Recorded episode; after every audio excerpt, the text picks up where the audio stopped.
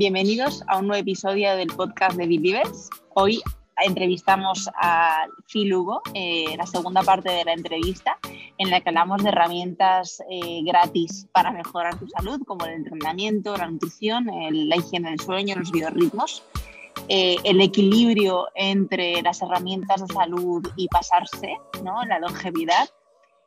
¿Es necesario o no suplementarse? Y preguntas como ¿qué es para Phil la excelencia? ¿no? Tocaremos hoy.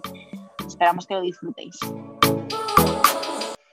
Pues eh, Phil, adentrándonos un poquito en herramientas, eh, así brevemente, porque ya hemos hablado un montón, ¿no? Pero bueno, em, los ayunos, ¿no? Están relacionados con la dieta ceto, porque en, cierta medida, ¿no? Eh, pretenden replicar lo que, lo que ocurre en nuestro organismo cuando estás en cetosis, ¿no?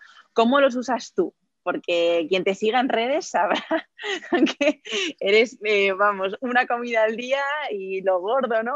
La, proteína gorda y, bueno, ¿cómo lo aplicas tú y en qué medida y con qué extensión utilizas el ayuno? Para toda la gente principiante que no realiza ayuno, no tenéis por qué hacerlo.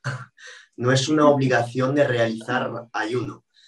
Sin embargo, el ayuno intermitente os ayudará si estáis realizando dieta cetogénica, porque acelerará vuestra producción de cetonas. El ayuno intermitente o la ausencia de comida eh, no es algo perjudicial, siempre y cuando durante tu ventana de comida estés metiendo la cantidad de calorías y la calidad de nutrientes esencial. Uno de los errores del ayuno intermitente es quedarse corto de comida no solo un día, por un día no pasa nada, a lo mejor por dos no pasa nada, pero es crear este déficit calórico durante demasiado tiempo y esto te destroza. No el ayuno en sí, sino la culpa tuya o del asesor de haberte dejado en déficit calórico y en ausencia de nutrientes esenciales durante un tiempo demasiado largo. ¿Por qué? Pues porque si haces esto, vas a tocar una de las madres de tu cuerpo, que es la señora tiroides. Y esta se va a poner muy, muy enferma y se va a enfadar muchísimo en casos de que no le des comida, que no le des energía, no le des la calidad de nutrientes necesarios. Durante el ayuno, van a pasar un montón de cosas beneficiosas relacionadas con la autofagia, con la producción de cetonas, con la oxidación de grasas, un gran foco mental y un gran error es hacerse adicto al ayuno.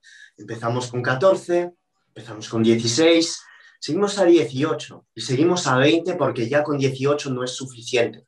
Y seguimos a 22 y entrenar en ayunas a las 22 horas, pues porque hay que poner el post en Instagram y también dejarse corto de comida porque ya las comidas que hacemos por las noches pues ya nos hacen de retener agua el día después. Entonces vamos a aumentar la cantidad de entrenamiento que hacemos porque estamos ganando grasa y estamos ganando grasa porque ya tenemos la tiroides destrozada.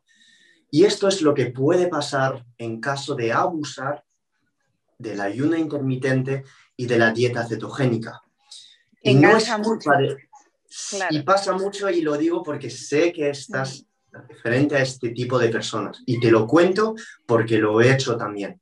Y no como alguien que manda órdenes. Y Antonio me ha recuperado en 2017 en este estado. Y esto es muy peligroso. ¿Por qué? Pues porque te haces adicto al ayuno, te haces adicto a la adrenalina, te haces adicto a la dopamina, te haces adicto al efecto de las cetonas y siempre quieres alargar, alargar, alargar y hacer más entrenos en ayunas, etc. Entonces esto, para paliarlo, es bastante sencillo.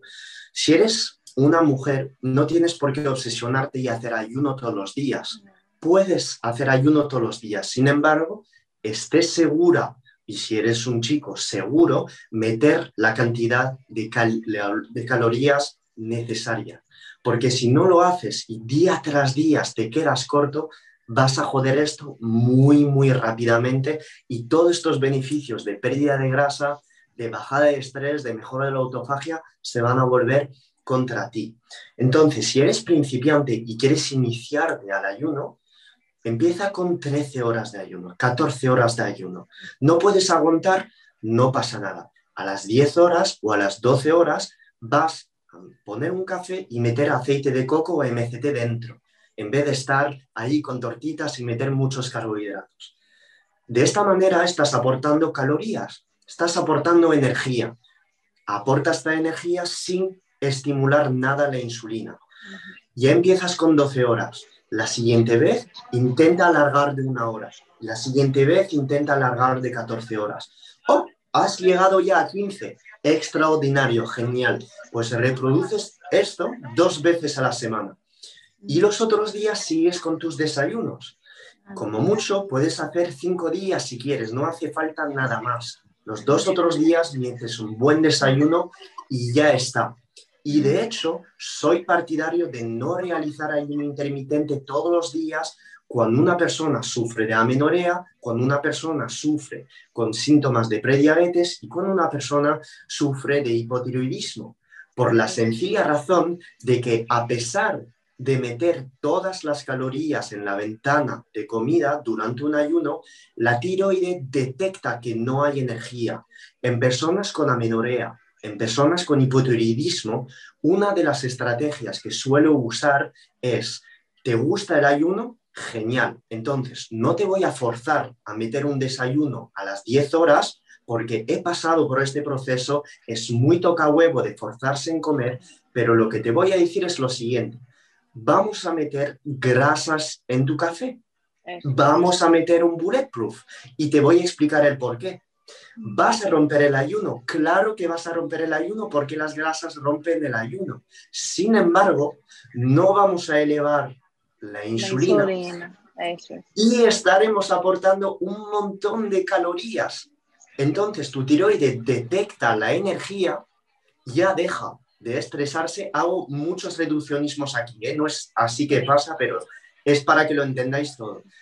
Y aportando esta energía ya decimos al cuerpo, boom, cálmate, cálmate, ponemos en, en actividad un montón de enzimas y estamos ya protegiendo el cuerpo. Entonces, es una manera de hacer ayuno sin hacerlo. No estoy tocando casi nada la insulina, pero estoy aportando grasas a mi cuerpo. Y ya está y ya lo tendrías. Para las personas que preguntarán tanto a Rocío, tanto a Bill Evans, tanto a Keval, tanto a mí, ¿puedo hacer ayuno intermitente todos los días? Sí, lo puedes hacer. Sin embargo, te recomendaría fuertemente darte una analítica al final del mes para saber si estás jodido o no, porque puedes estar muy bien de aquí, pero dar parámetros de la inflamación muy altos. Y también puedes dar hipotiroidismo sin darte cuenta. En TSH a veces muy bajas, o T3 o T4 o RT3, que jamás lo ves en una analítica, que a lo mejor está disparada y no te das cuenta. ¿ok? Con lo cual, analítica con tu médico, con tu eh, nutricionista y verlo al final de cada mes. Pero la respuesta, ¿lo puedo hacer todos los días? Sí, siempre y cuando la calidad y la cantidad de los nutrientes estén aquí todos los días. Gracias, Phil. Súper claro. Y sobre todo eso, no jugar, no jugar con herramientas que pueden a largo plazo tocarte muchos, vamos, muchísimos parámetros que yo no dejo de verlo en consulta. Imagino que tú también, ¿no? Una persona detrás de otra con mil infografías leídas, 500 tipos de ayunos, juegan a retos, yo sí, yo di 14, 16, digo, a ver, por favor, o sea, basta porque realmente cuando les explicas lo que le está ocurriendo a nivel fisiológico es como, ostras, o sea, basta, ¿no? Con esto y vamos a aprenderlo. Y no significa dejarlo para siempre, sino aprender a individualizarlo y modular, ¿no? Y ser flexible también con, con las herramientas que aplicas porque no todo es la panacea. O sea, que gracias, Phil, por por lo didáctico. y bueno, una, pregunta también de herramientas, eh, que además como entrenador personal me vas a contestar enseguida. Eh, ¿Dónde cae la actividad física intensa? Y cuando digo actividad física intensa me refiero a entrenar de verdad, ¿no? Y no solo moverse o caminar o pilates o yoga, que yo soy una fan absoluta, pero entrenar. Eh, y sobre todo a las mujeres, ¿qué les dirías? Entonces, ¿dónde cae? ¿En qué escalafón? De entrenamiento, biorritmos, eh, nutrición, ¿no? Que siempre se habla de los porcentajes. ¿Tú dirías que hay porcentajes o no?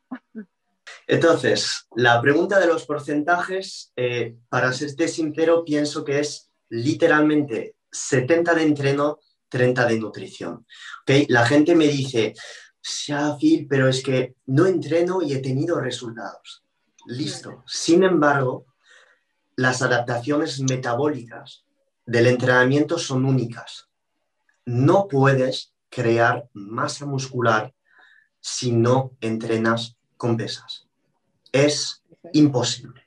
Es imposible debido a que no hay estrés mecánico en el músculo y que no tiene ninguna razón para mantenerse ni tampoco para crecer.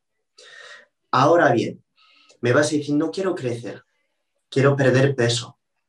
Pero si el músculo te va a ayudar a perder peso, debido a que el músculo te va a hacer más sensible la insulina. El músculo es una herramienta que tú tienes para bajar tu glucosa en sangre. El músculo es una herramienta que tú tienes para acelerar tu tasa metabólica basal. El músculo es una herramienta que tú tienes para usar las cetonas que tienes en sangre. La creación de masa muscular gracias a la nutrición y el entrenamiento de hipertrofia o de pesa es un medicamento. es un antidiabético. Es un medicamento para sanar tu tiroides. Es un medicamento para sanar tu estado de ánimo. El músculo es un medicamento. Te lo dice un farmacéutico, entrenador personal. No hay más que te lo pueda decir. ¿Y por qué? Pues porque si tú no tienes masa muscular o no haces nada para mantenerla, estás perdiendo todos los efectos antidiabéticos del músculo, todos los efectos antidepresor de la masa muscular, porque entrenar te sube el ánimo. Y estás perdiendo también estas capacidades para adaptarte más fácilmente. ¿Por qué? El músculo tiene receptores GLUT4. Mm. Los receptores GLUT4 absorben la glucosa dentro del torrente sanguíneo y la usan como fuente de energía. El músculo tiene receptores MCT1, que son receptores transportadores de cetonas dentro de la sangre hacia dentro del tejido muscular.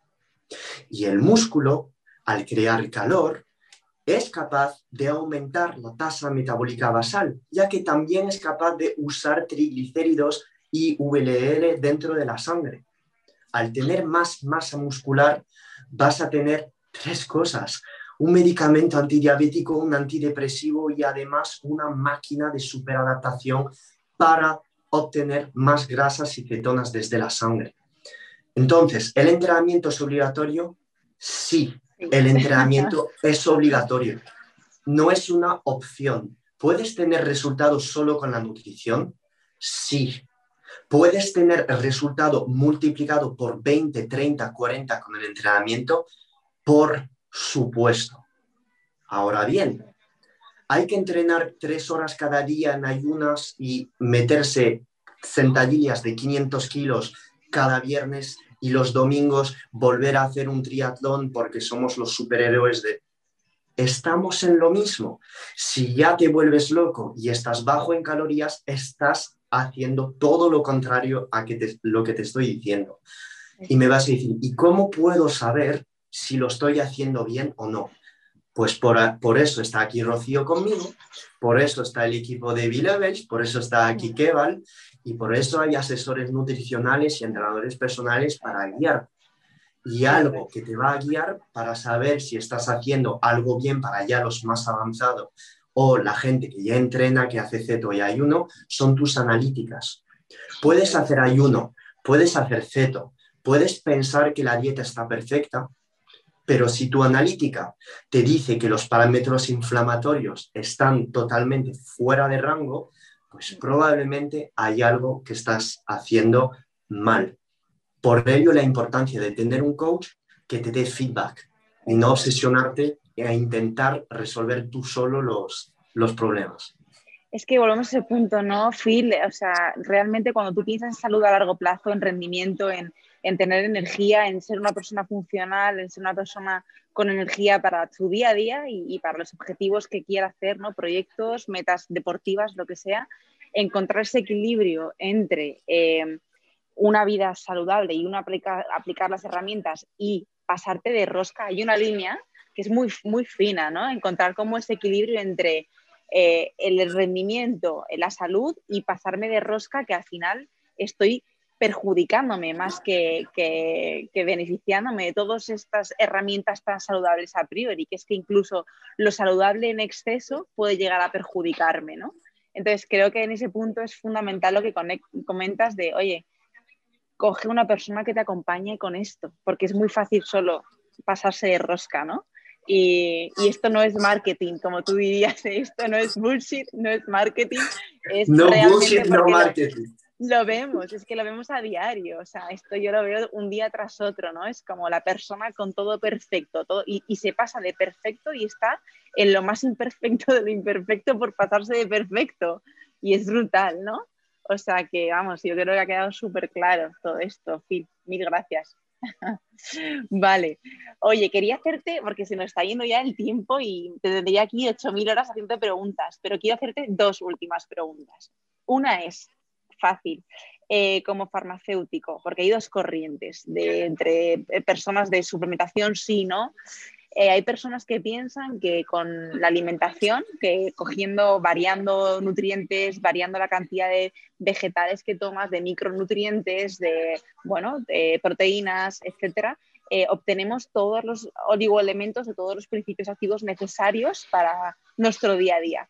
Y luego hay otra, otra corriente ¿no? que piensa que la nutrición de hoy en día es bastante deficitaria, también por toda la industria y toda la manipulación del hombre en torno a la alimentación, que sí o sí te hace que estés en déficit de cientos micronutrientes.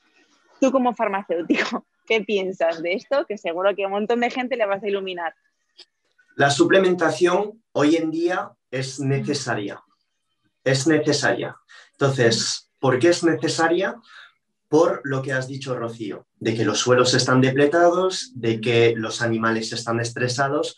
Jamás en la vida obtendremos la calidad de nutrientes de animales, de suelos, de cualquier tipo de plantas como hace mil, dos mil o quinientos mil años.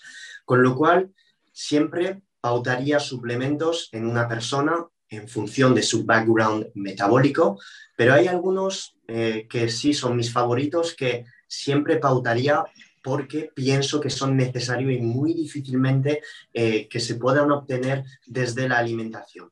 Muchas personas dicen, solo con la alimentación me siento bien y lo tengo todo. Perfecto. Si tienes los biorritmos perfecto, si entrenas, si duermes bien, si tienes digestión perfecta, eh, si la piel la tienes genial, si tienes el ánimo por las nubes todos los días, si entrenas perfectamente, no necesitas nada, y con tu mujer estás perfecto o con tu hombre estás perfecta, mm. genial, no necesitas suplemento. Sin embargo, pocas veces he visto esto.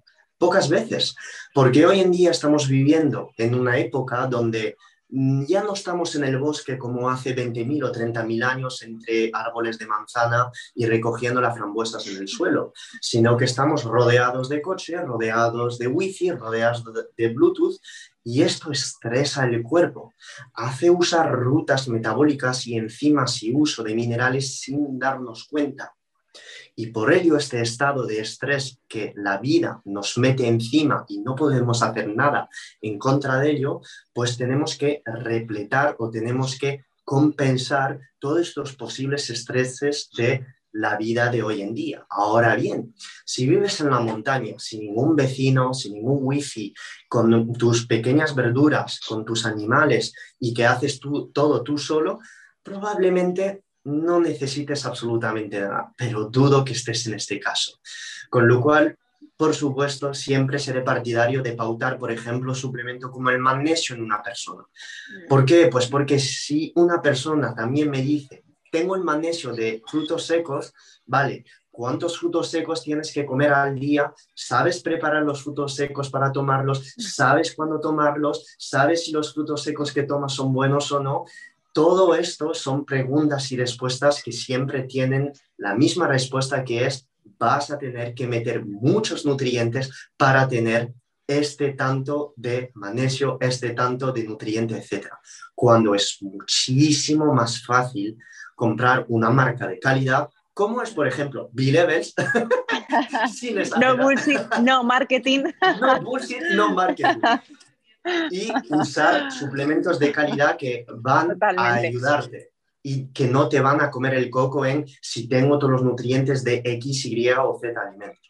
Y después están suplementos que no son esenciales, pero que en ciertas patologías o en ciertas condiciones van a ayudar a estas personas a mejorar estas rutas metabólicas que, que podrían tener deficientes. Y en este caso hay que aceptar estos suplementos y no solo todo querer de la nutrición, porque si todo lo quieres todo, la nutrición, probablemente te estés metiendo una gran cantidad de calorías y te va a joder más que la simple toma de un suplemento.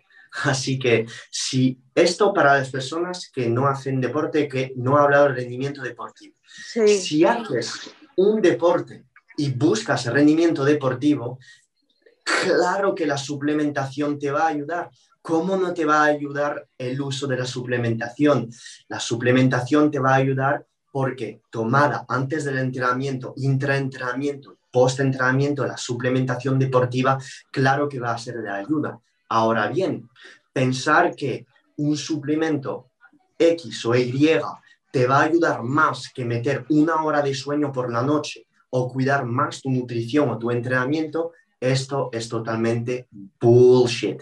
Porque si no tienes la nutrición, el entrenamiento y los biorritmos cuadrados, meter 250 miligramos de real antes de entrenar o vitamina D con K2, 2000 UI y 200 no sé no va a tener ningún impacto.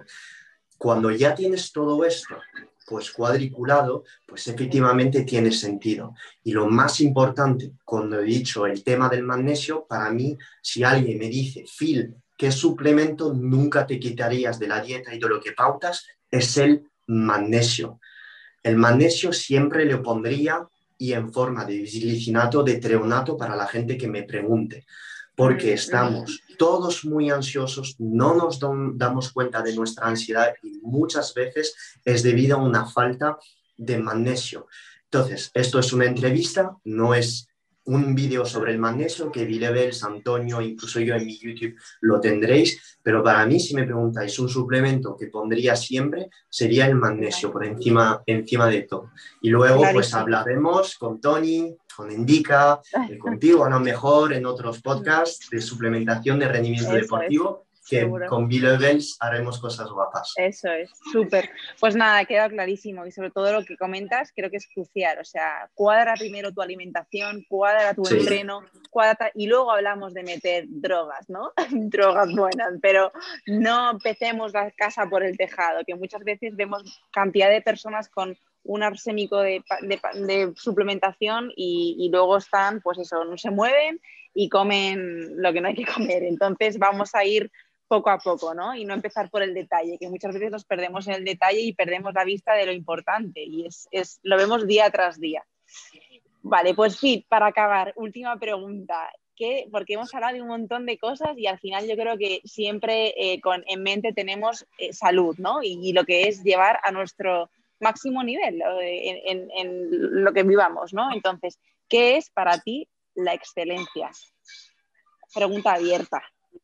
Puedes decirme lo que quieras. ¿Qué es la excelencia a nivel deportivo, a nivel, o sea, una, persona, eso, completa? Para ti, ¿qué, ¿qué dirías que es? Nunca me habían preguntado ello. La excelencia es el arte y la ciencia de aportar un valor único y prestigioso a nuestro entorno sin forzar. Muy bien. Pues me encanta porque la gente se esperará que digas la excelencia es correrte una maratón, estar en cetosis ocho horas, ¿no? Y al final, ¿con qué te quedas? Con, pues eso, que aportemos valor y, y ayudar al entorno. Es que no hay otra, está clarísimo.